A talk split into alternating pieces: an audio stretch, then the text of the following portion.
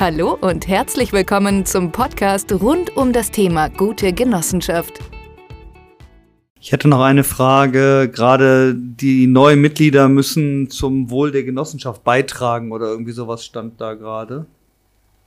Ja, also nicht, wenn es, äh, es, es ist eine, es ist eine Ergänzung.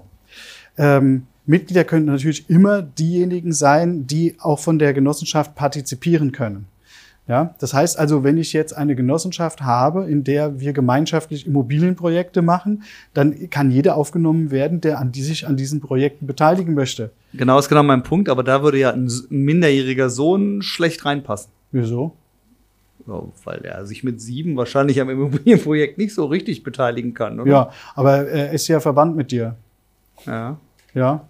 Und ähm, kommen wir nochmal auf die, die genau ähm, Ja, wer mit der Genossenschaft in wirtschaftlicher ja. Verbindung steht. Also ich, wenn, wenn dein Verwandter, der vielleicht in der Genossenschaftswohnung wohnt, äh, nicht in wirtschaftlicher Verbindung steht, dann weiß ich nicht, wer, wer das noch sein Okay. könnte. Also ich hatte eher Ähm, Dienst, Arbeits, Auftragsverhältnis, das würde ja alles dann da nicht passen. Nee, das, das passt natürlich nicht. Okay. Ähm, aber ganz ehrlich, also dieses Thema, ähm, das, das ist kein Thema. Ich weiß gar nicht, wie ich das sagen soll. Ähm, also es interessiert am Ende überhaupt niemanden. Ja, es ist nur eine theoretische Versagung. Nur eine theoretische Versagung.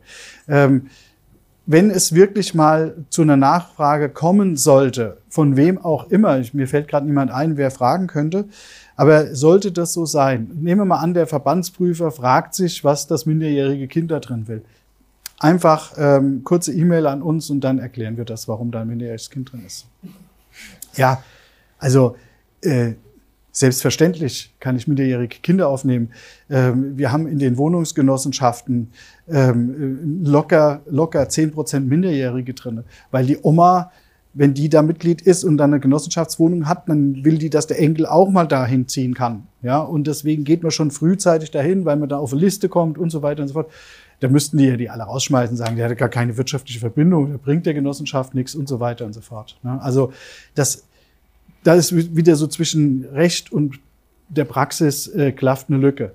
Nach dem Gesetz könnte dann äh, das Registergericht sagen, das hat die, hat die auch nur einmal die Mitgliederliste. Also nein, also selbst da wird es nicht funktionieren. Also wir haben auch Genossenschaften ähm, schon gegründet mit Minderjährigen, so ist das nicht.